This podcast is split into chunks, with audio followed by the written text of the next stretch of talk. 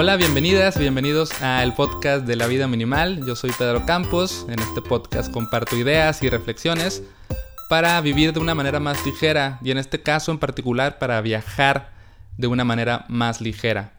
Pero antes de pasar al, al, tema de hoy, quiero recordarles que tengo dos cursos online, uno que se llama Del caos a la calma, otro que se llama A soltar. Estos cursos están disponibles para que los tomes desde cualquier parte del mundo en cualquier momento. Tú puedes comprarlos e inmediatamente tienes acceso a los videos y a los ejercicios. Estos cursos están diseñados para ayudarte a crear tu vida más ligera y además de beneficiarte a ti, pues también es una manera de apoyar mi trabajo para yo poder seguir creando este podcast y todo el contenido que hago a través de mi proyecto La Vida Minimal.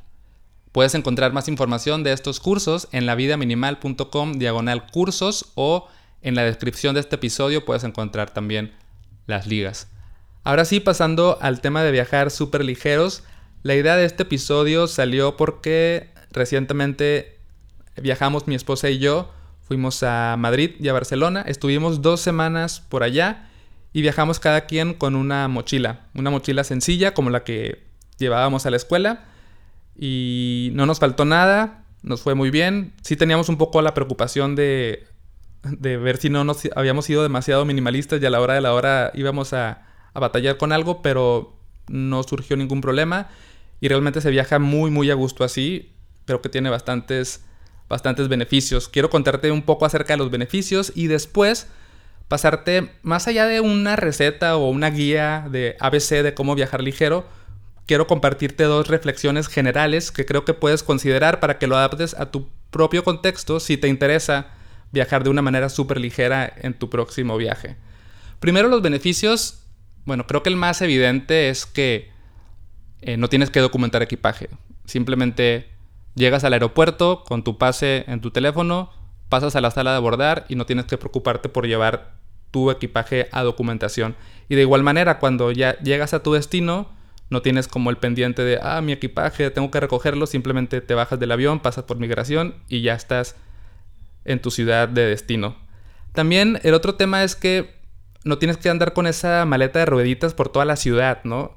A nosotros nos gusta usar el transporte público cuando llegamos al aeropuerto, pues nos vamos en, por ejemplo, nos fuimos en metro hacia donde nos íbamos a quedar y es mucho más práctico salir del, aeropuerto, tomar el metro con una mochila que con una maleta de rueditas y luego andar por toda la ciudad con, la maleta de rueditas creo que es un poco, eh, pues puede ser como un poco cansado y, e incómodo. Y bueno, creo que de manera general esos son los beneficios principales, pero en sí la experiencia de viajar súper ligero creo que es, es, muy agradable, se disfruta más el viaje y es algo que recomiendo experimentar. Y ahora lo que quiero compartirte son dos reflexiones generales que podrían ayudarte tal vez a que tu siguiente viaje sea un poquito más ligero. La primera reflexión es no empaques tus miedos. Muchas veces solemos empacar cosas por si acaso, cosas para prevenir posibles eventualidades. Entonces llenamos la maleta de miedos, llenamos la maleta de cosas por si acaso. Y terminamos llevando cosas que no eran realmente necesarias, cosas que tal vez ni siquiera llegamos a usar durante el viaje. En cambio creo que es mejor viajar confiando en que podemos viajar muy bien con lo esencial, con solamente lo que es necesario y que si llegara a ocurrir una eventualidad o llegáramos a necesitar algo que no empacamos, de alguna manera lo vamos a poder resolver. Creo que somos extremadamente precavidos y no confiamos en nosotros mismos. Y para mí viajar ligero también es una manera de, de fortalecer mi autoconfianza y decir es que, ok, voy llevar esto y si algo llego a necesitar y no llevo en, en mi maleta, estoy seguro que lo voy a resolver.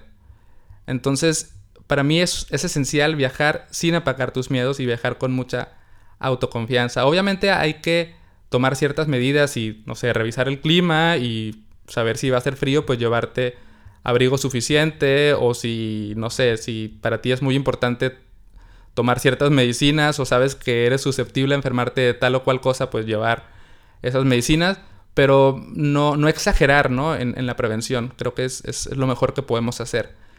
Y la otra la otra reflexión es, enfócate en la experiencia, no en tu apariencia. para mí viajar pues es una experiencia que se trata de conocer, de explorar, de disfrutar, de caminar, de observar. Entonces, mi look para mí no es lo más importante, no me importa cómo me veo, no me importa salir con la misma ropa en todas las fotos y prefiero empacar poca ropa. Entonces, bueno, yo en mi caso a lo mejor exageré, pero yo llevé un solo pantalón que usé durante las dos semanas y poca, poca ropa como tipo suéteres y camisetas, llevé muy pocos y los repetía.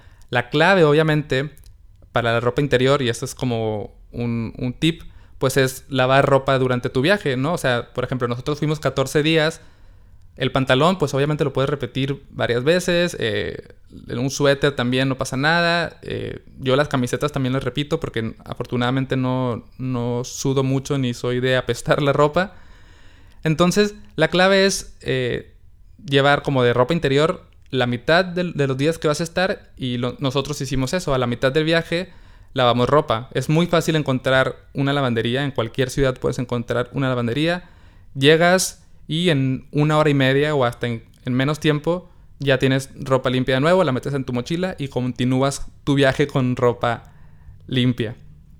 Entonces es también como aprender a ingeniártelas y dándole prioridad a lo que significa viajar para ti y no en, en, la ropa que usas. Creo que se vale, se vale de repente usar ropa que no esté súper olorosa a, a flores y a detergente y bueno, para mí no, es tan importante eso. Entonces, si te fijas, como estos dos como tips son más o menos generales, ¿no? O sea, cómo puedes dejar de empacar tus miedos y cómo puedes concentrarte más en lo que para ti significa viajar y no en la ropa que usas y en tus accesorios y en, y en cómo vas a salir en las fotos.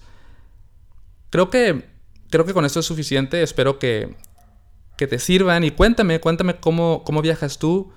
Cuéntame si tienes algún viaje próximo y si te llevas el reto de viajar más ligero. O si tienes alguna duda también no dudes en escribirme.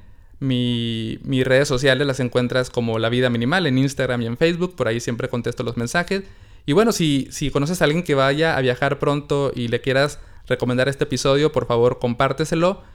Y aquí me despido. Gracias por escuchar y hasta la próxima.